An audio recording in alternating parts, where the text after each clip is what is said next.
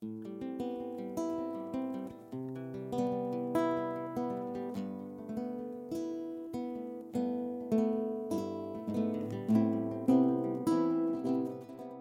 seja bem-vindo a mais um episódio do podcast Solidão Sonora.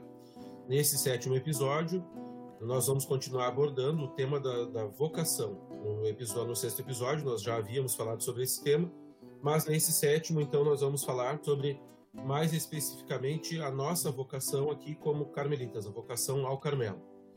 E para falar sobre esse tema, nós convidamos é, a irmã Sharon Maria da Cruz, a irmã Sharon é, é, do Carmelo de Santa Maria, aqui no Rio Grande do Sul. Ela fez curso de Master em Mística em Ávila e vai conversar um pouco conosco sobre a vocação dela como irmã carmelita.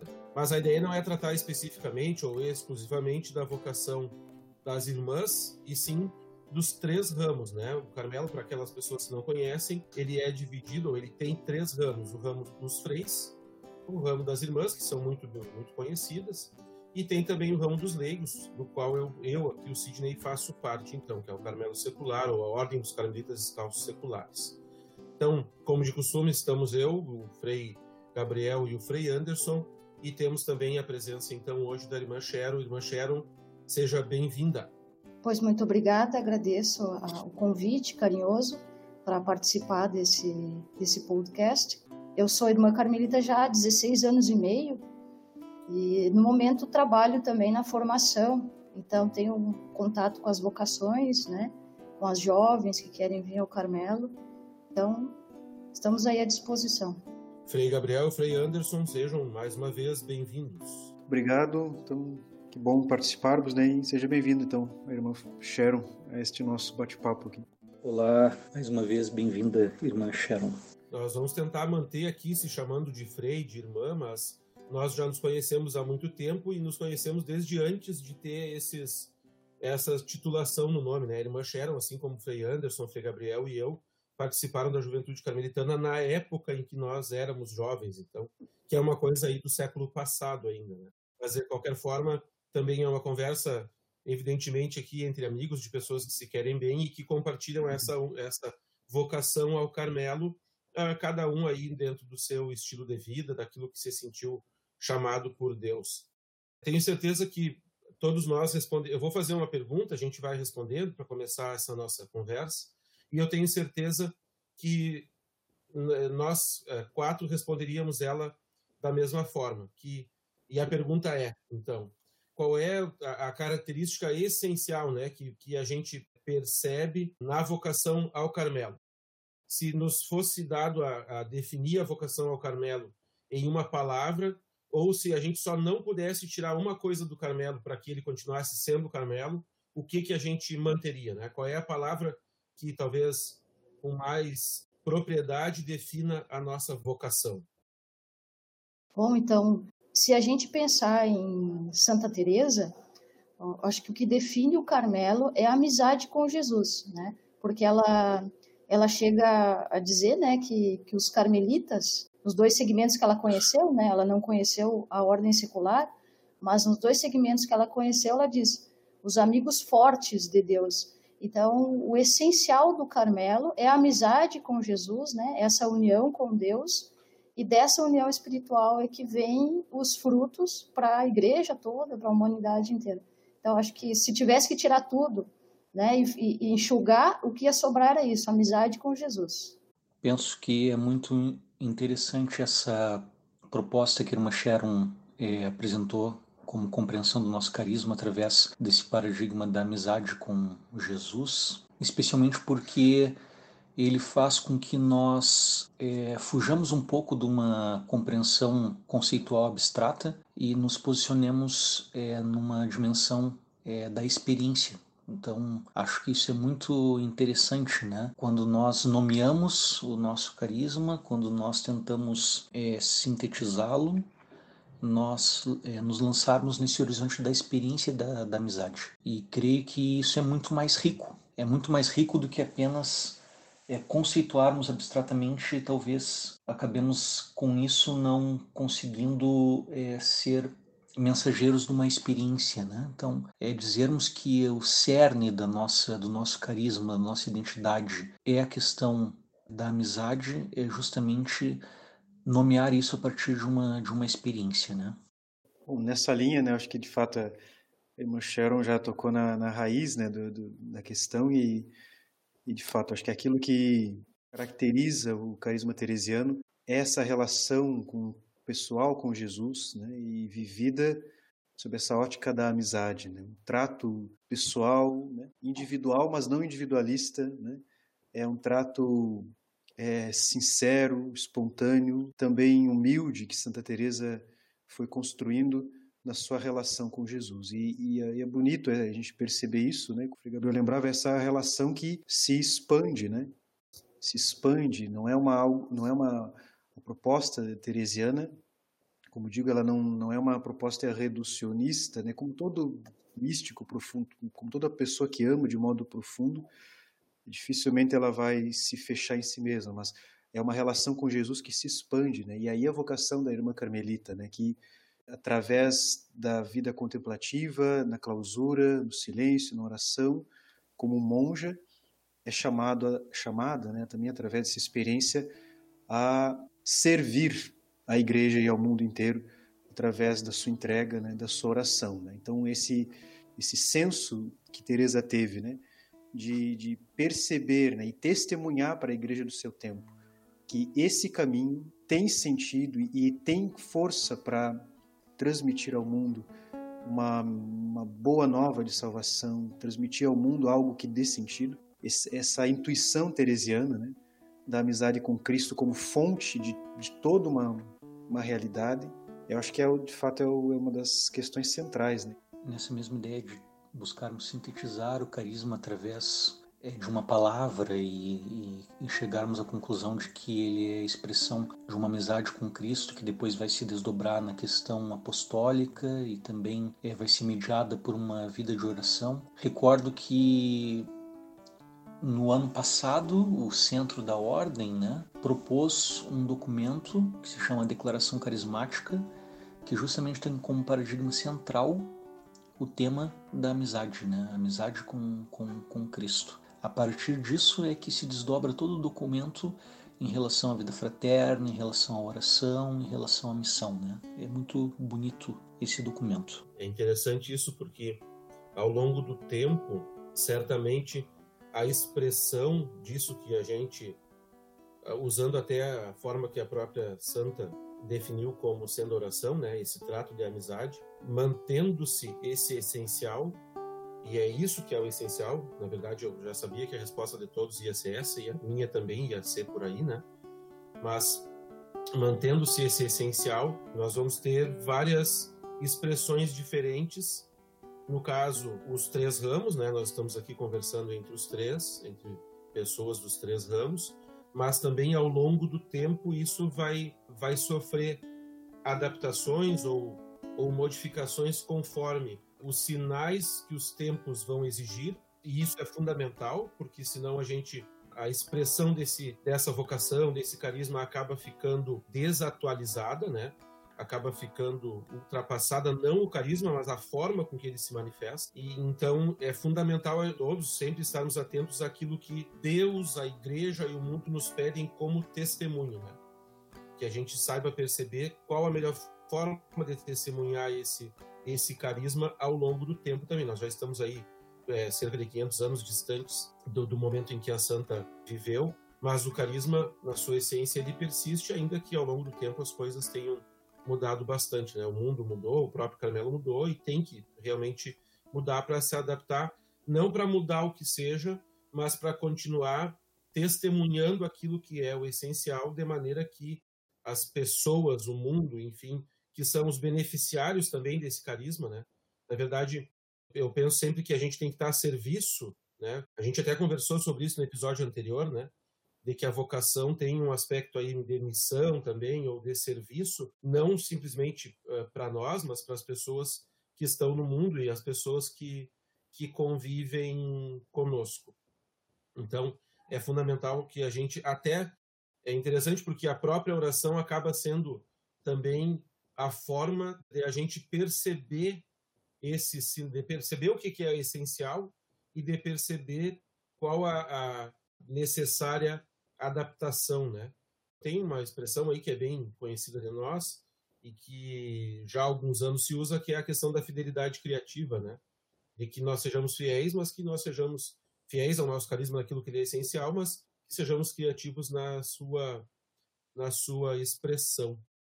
É muito muito comum ou na, as pessoas não conhecendo e talvez nem refletindo muito sobre esse tipo de coisa, não conseguirem perceber o alcance e a importância, irmã Sharon, da vocação de uma irmã contemplativa, né? De uma irmã que tem também vida de vida de clausura. E a quem e como o serviço vinculado a essa vocação se expressa ou como é que isso acontece. Então, é evidente que como qualquer vocação, ela é um chamado, ela é um, e também uma resposta, um chamado de Deus, uma resposta nossa, mas que está a serviço de alguém, né? que está a serviço aí do mundo, da igreja e, no fim das contas, até também do próprio Carmelo. Mas então, é, queria que tu contasse um pouco, vamos aproveitar essa oportunidade, de como é que esse serviço da vocação de uma irmã contemplativa se expressa, né? A, ser, é, a, a serviço de quem e como é que acontece esse serviço numa vocação que tem essa peculiaridade, né, essa especificidade tão essa especificidade tão peculiar também. Né? Então, se tu me permite, eu vou fazer esse gancho com o episódio anterior, é, só para retomar um pouco essa questão da, da vocação, né, do que é mesmo chamado. É, se a gente tem essa dimensão de fé, né, de que o chamado é gratuito, que a vocação parte de Deus, que não é uma iniciativa humana, então, vamos dizer assim, ela é de outra dimensão. Ela não é da nossa dimensão natural, ela é de uma dimensão sobrenatural, ela parte de Deus. Por isso que ela tem toda essa essa aura de mistério, como o ser humano mesmo é um mistério. Então, se a gente tem esse foco, tem essa essa ideia de fé, então fica relativamente fácil compreender uma vocação contemplativa, seja ela carmelitana ou de qualquer outro ramo. Então, a, porque a vocação, sendo um dom de Deus, um chamado de Deus, ele tem essa, essa característica de gratuidade. Qual é o essencial de uma vocação contemplativa? É exatamente a gratuidade. Porque a vocação contemplativa, ela não faz coisas. Né? Como Maria, entre Marta e Maria, né? A Marta lá afanada fazendo o serviço e a Maria contemplando o Senhor, escutando. E Marta diz a Jesus, né? Diz a essa irmã que me ajude. Jesus diz: não, deixa, ela escolheu a melhor parte. Né? Então, a vocação contemplativa, em primeiro lugar, a gente tem que ter em mente isso, que ela tem esse aspecto de gratuidade e até, num certo sentido, desperdício. Ela é esse desperdício de tempo, de energia, de força diante do Senhor. Então, começa aí. Essa, essa é a raiz. Por isso que, quando eu tentei definir a vocação, comunhão com Deus, amizade com Deus, que, que a gente faz para ser amigo de uma pessoa?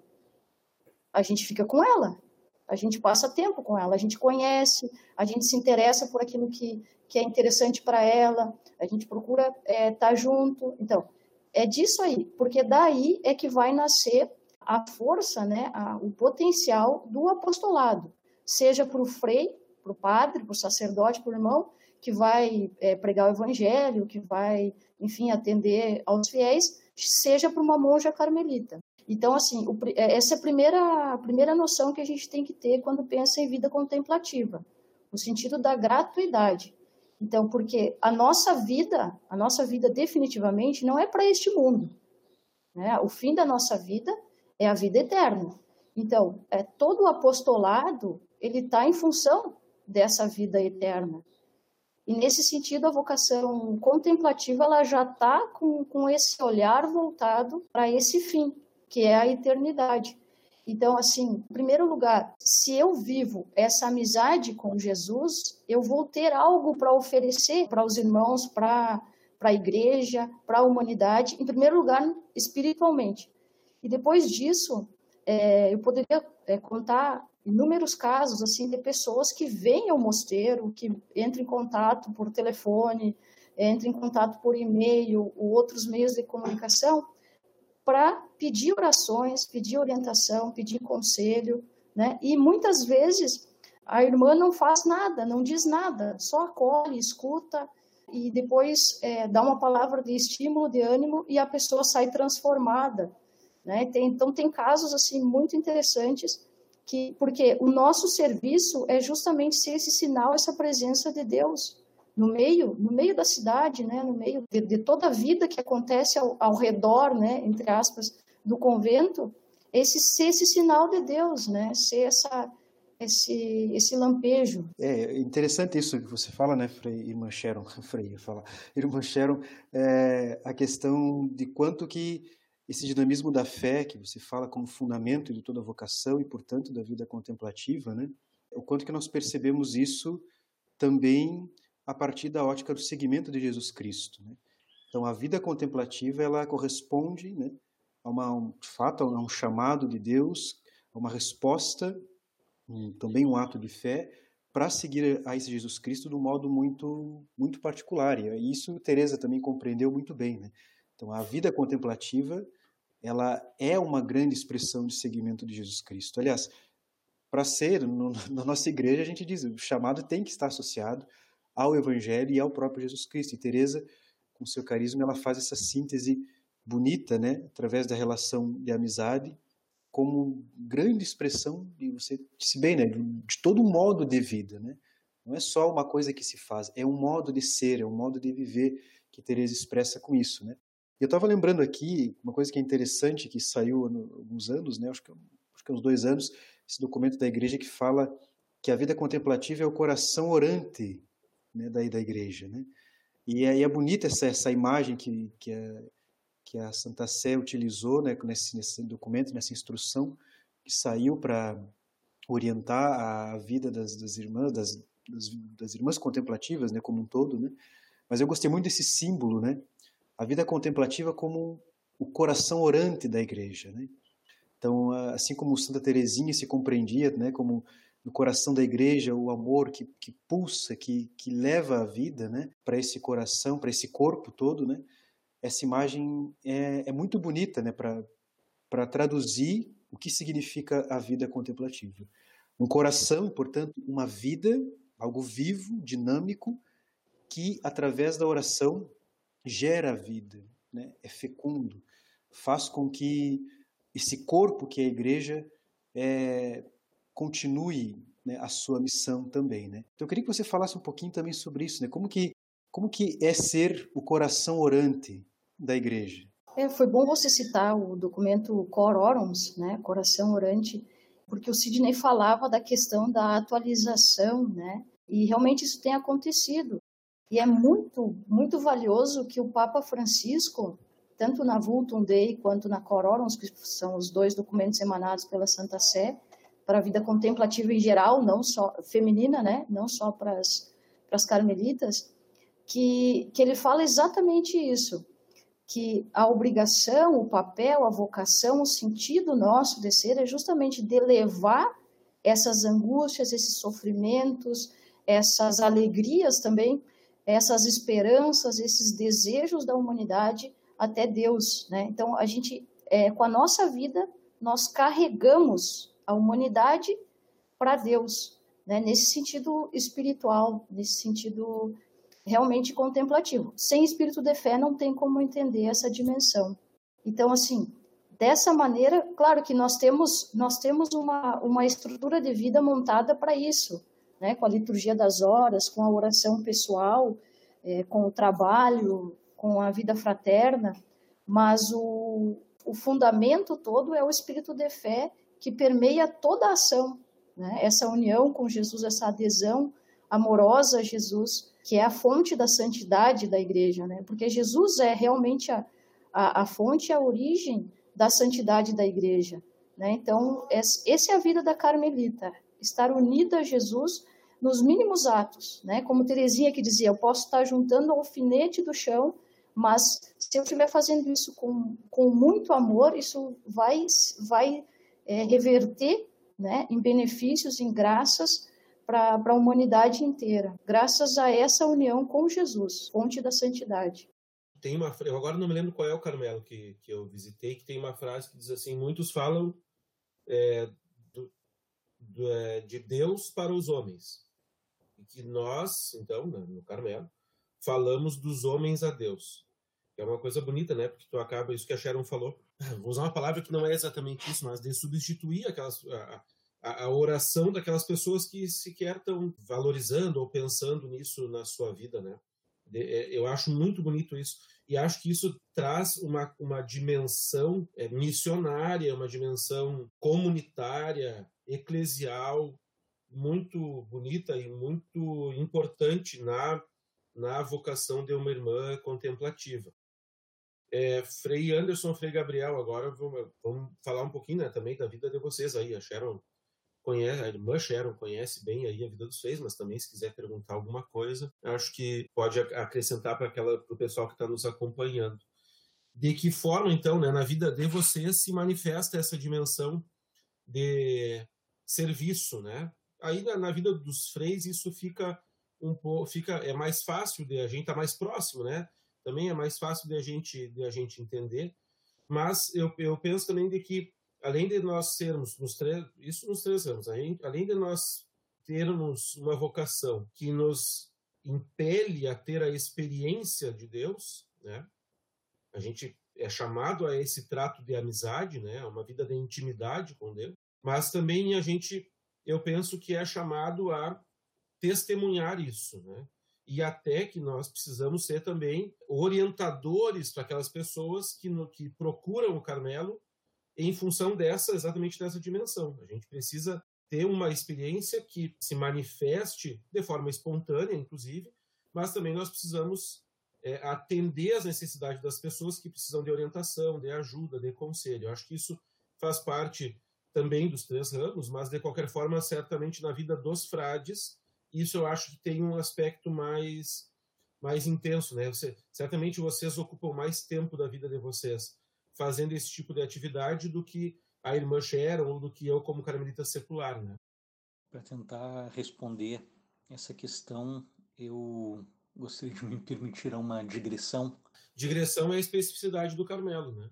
É, voltando um pouco ao tema que a irmã Sharon estava propondo, em relação a compreender a vocação como uma, uma gratuidade, né? Ela falava até que é, à primeira vista isso pode ser sentido como uma vida desperdiçada e eu penso que aí está a, a centralidade da, da nossa resposta a Jesus, ser uma, uma, uma resposta gratuita, generosa, né? E obviamente que produz frutos. Vamos voltar um pouco a Santa Teresa Jesus, é, no seu livro Castelo Interior, em que ela apresenta, poderíamos dizer, de uma forma muito profunda e sistematizada, uma doutrina espiritual a respeito do desenvolvimento humano em busca dessa união profunda com Deus. Porém, ela sempre diz na sua obra, na sua, no seu livro, né?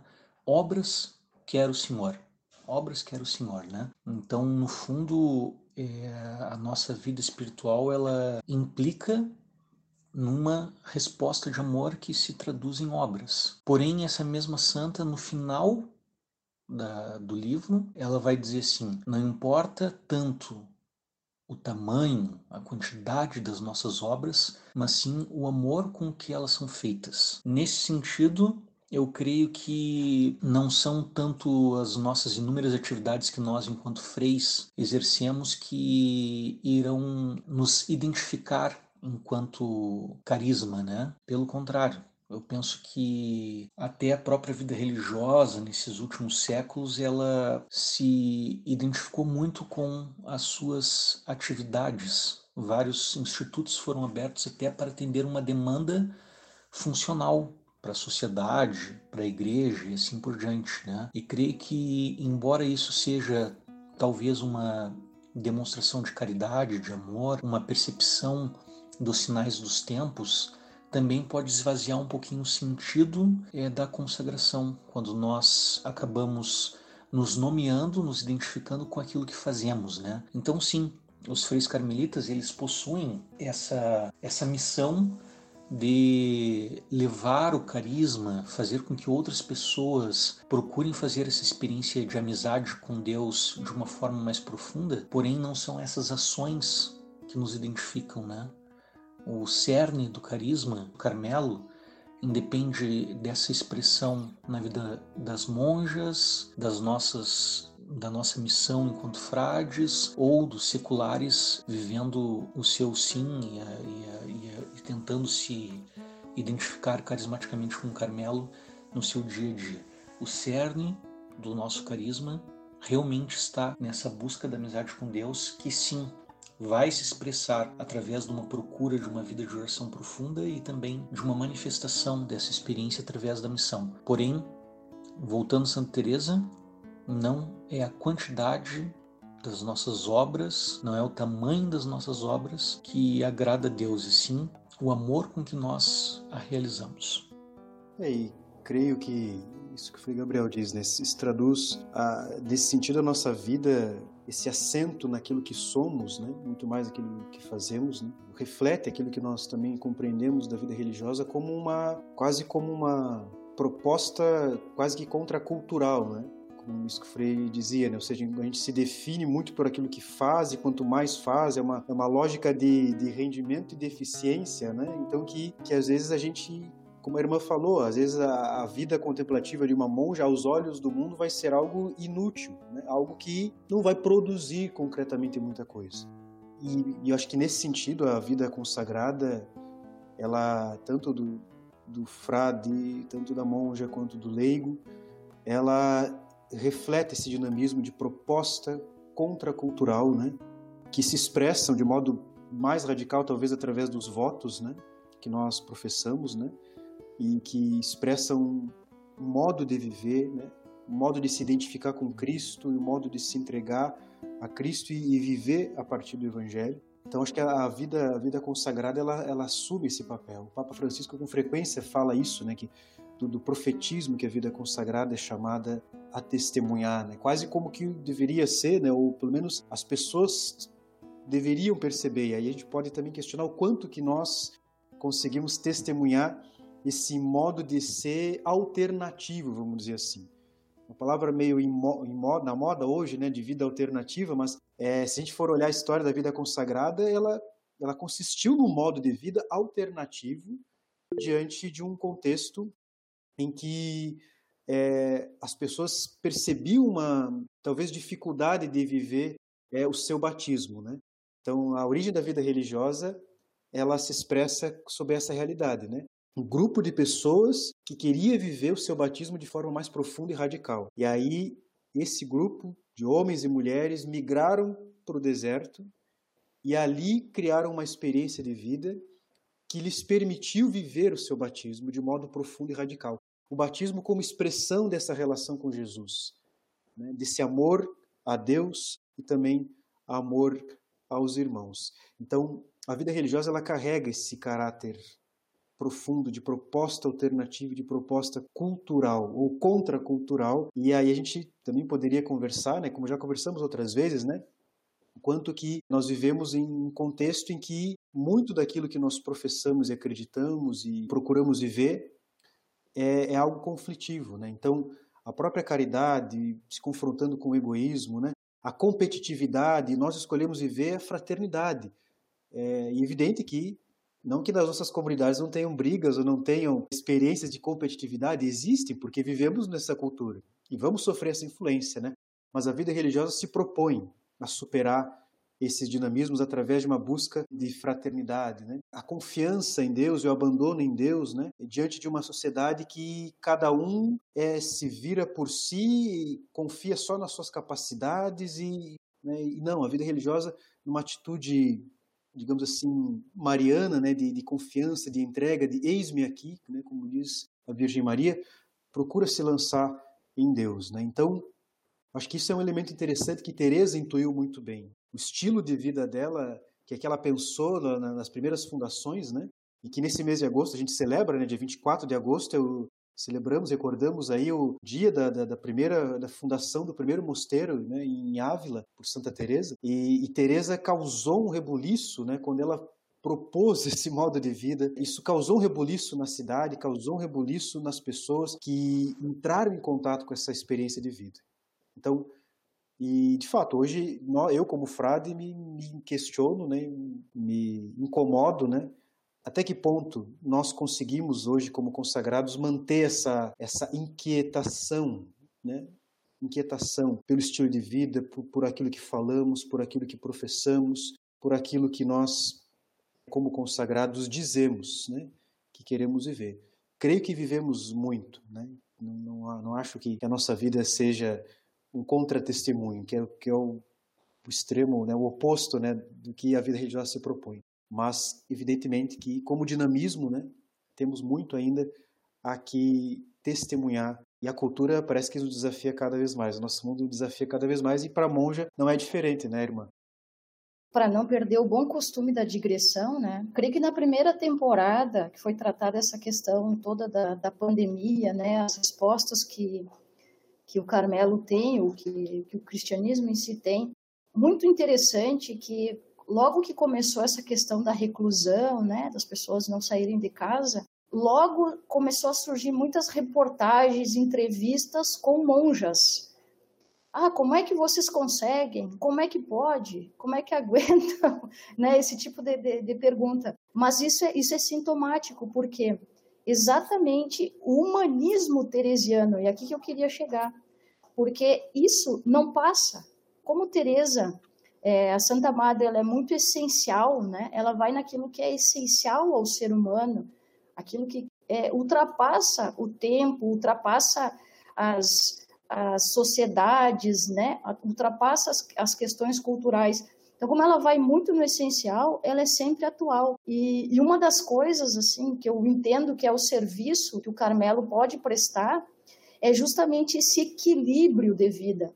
Porque o que, que, a gente percebe, assim, ó, com essa questão da, da pandemia, que todo mundo teve que parar de trabalhar, que teve que parar de ir no cinema, parar de ir no shopping, parar de viajar, as pessoas começaram a, a entrar em, em, em pavor e pânico, porque não conseguem lidar com o seu silêncio, não conseguem lidar com o tempo livre, né? não conseguem lidar com realidades humanas, como seja o filho pequeno que não vai na escola, que fica em casa o dia inteiro.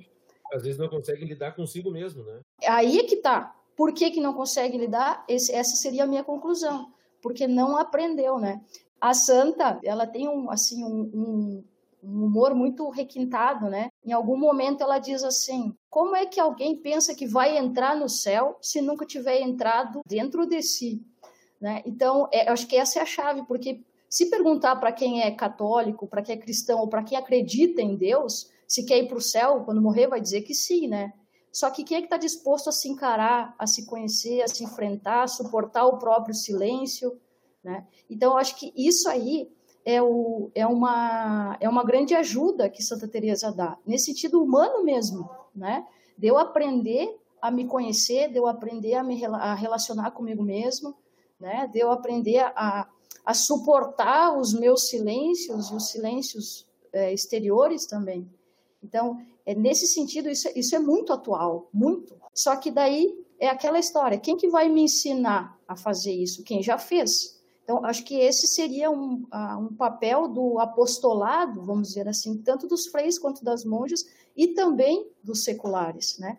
Porque, por tradição, a gente tem esse exercício de silêncio, do encontro consigo, né? Da, porque para eu encontrar com Deus, eu preciso encontrar comigo mesmo, né? E à medida que eu vou me encontrando com Deus, eu, eu me encontro comigo e assim sucessivamente. Então, é, eu acho que esse é, é um bem atual, assim, um, serviço que o Carmelo pode prestar. É, é bacana isso também, irmã, essa contribuição do Carmelo, isso de fato reflete essa proposta quase contracultural, né? Então, que a pandemia colocou, né, descancarou para todos nós, né?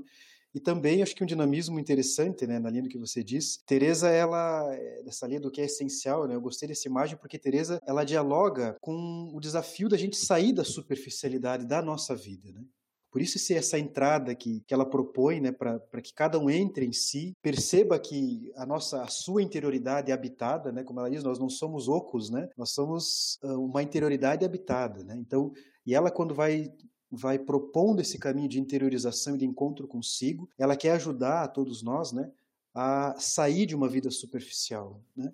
Nós não vamos sair do mundo porque não podemos, né? Somos humanos, as relações que estabelecemos, o trabalho que temos, estudo, filhos, né? Quem tem família, nós aqui na nossa comunidade, as irmãs. Então esse humanismo, essa essa realidade bem concreta, encarnada que Teresa aprendeu contemplando a vida de Jesus. Só que o que ela vai propor, né, também né, nessa linha de entrar, entrar em si, é esse dinamismo de sair de uma vida superficial, né? E isso provavelmente a pandemia colocou né, todos nós diante disso. Poxa, talvez estávamos construindo uma vida muito superficial, né?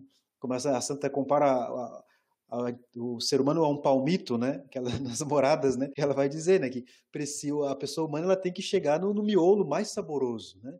Para conseguir desfrutar da vida, né? E eu me pergunto, né? Eu me perguntava, né? Muitas vezes, né? Como que a gente desfruta do nosso ser cristão, né? Para muitas pessoas a vida cristã ela fica tanto no superficial, a sua vida de católico, né? Se presta tanta, faz tanta coisa na igreja, mas fica, tu vê que às vezes fica tão superficial, né? A pessoa pode encarar como um peso, né? Isso, exatamente, né? Traz uma carga de, de, de, de, sacrifício. Acho que até existe uma dimensão de sacrifício nisso tudo, mas de qualquer forma o assento não está aí, não é esse o central é. da nossa vocação. É, e, e, acho que isso que conclui, né? Essa ideia de Santa Teresa, ela descobre a vida como um grande dom, né? Ela, ela, ela descobre a, isso que a irmã falava no início da gratuidade, né? Quando ela se converte lá diante do Cristo chagado, ela vai dizer, né? Eu, eu passei, eu percebi que eu estava confiando demais em mim, né? Então ela, ela percebe que a vida cristã e a experiência que ela é chamada também a testemunhar, a vida como um grande, um grande dom, né? Ela se alegra por ser, ser irmã carmelita, por ser cristã, por ser católica, né? Então, acho que essa passagem, hoje nós somos também chamados a testemunhar, né? Como propor ao mundo uma vida que saia do superficial e consiga viver a vida como um, gozo, né? Como uma alegria, como um prazer também, né? E não somente um, um esforço e às vezes, como digo, um esforço até superficial e às vezes desumanizante também. Né? Eu estava, só para da minha parte encerrar, mas estava pensando de que é evidente que a gente precisa ter preocupação e, e precisa estabelecer estratégias e tal uh, do ponto de vista de promoção vocacional.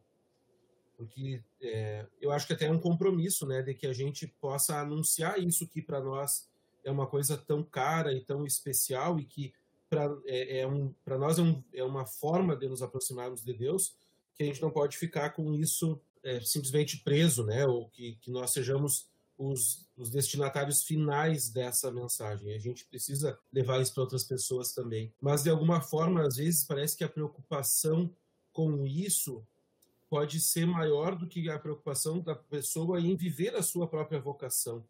E acho que, de alguma forma, isso também é expressão daquilo do, do que o Frei Anderson chamou de, de eficiência, né? Porque também a gente às vezes mede a coisa nas conversas é como assim, ah, quantos noviços tem, quantos postulantes tem, quantas pessoas entraram, quantos têm promessas temporárias. Então acaba às vezes pode isso ser, no fim das contas, é evidente como eu disse, a gente precisa ter essa preocupação, mas não de que a, a, não nesse, nesse aspecto de eficiência.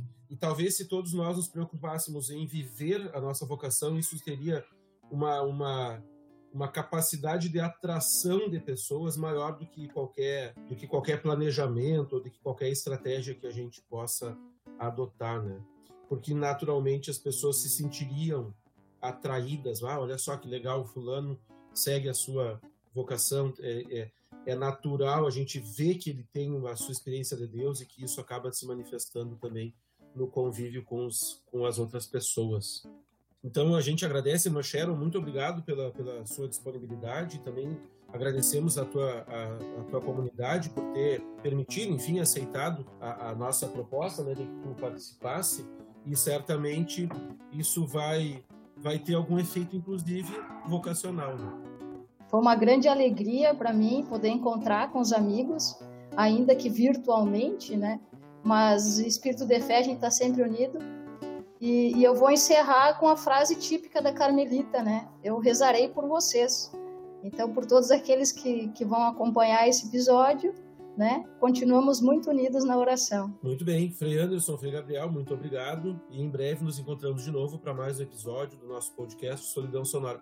Se alguém quiser entrar em contato conosco, a gente não tem divulgado muito esse e-mail, né? Mas de qualquer forma, vamos lá, é o solidãosonora.gmail.com. Um abraço a todos.